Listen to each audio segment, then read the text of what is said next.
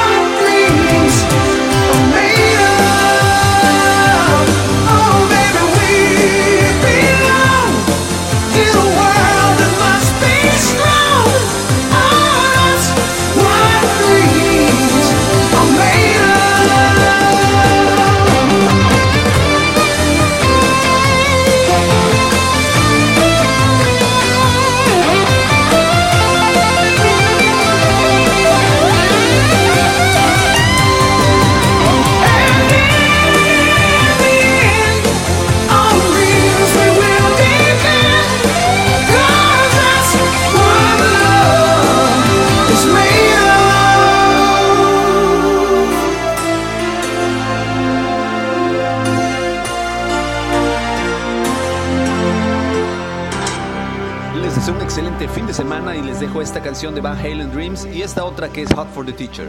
Están escuchando el podcast de Adrián Ruiz.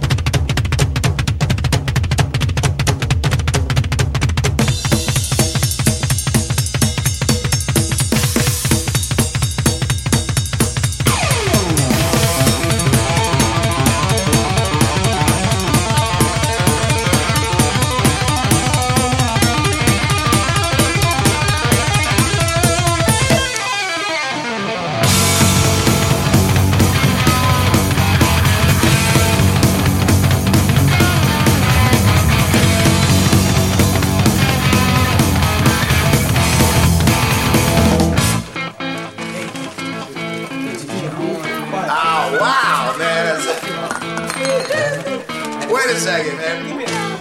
What do you think the teacher's gonna look like this year?